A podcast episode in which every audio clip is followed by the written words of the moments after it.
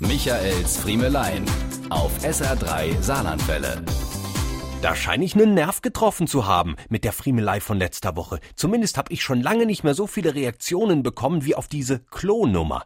Auch viele von Ihnen sind offenbar immer wieder überrascht, was da geräuschemäßig so alles abgehen kann in der Nachbarkabine, obwohl man den Sitznachbarn kennt und auch der ganz genau weiß, dass er nicht alleine ist.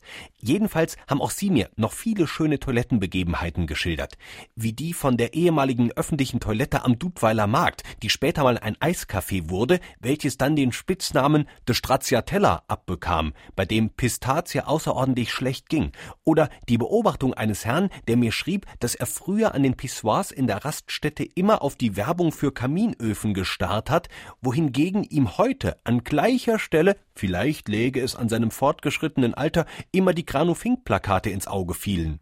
Und da musste ich auch wieder an eine Begebenheit zurückdenken, die mir, ich schwöre, vor einigen Jahren selbst an der Raststätte Pfefferhöhe passiert war.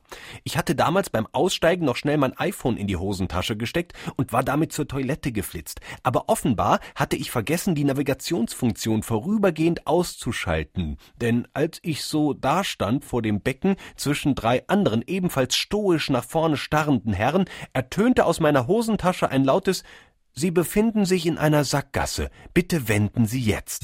Diese und mehr von Michaels Friemelein gibt's auch als SR3 Podcast.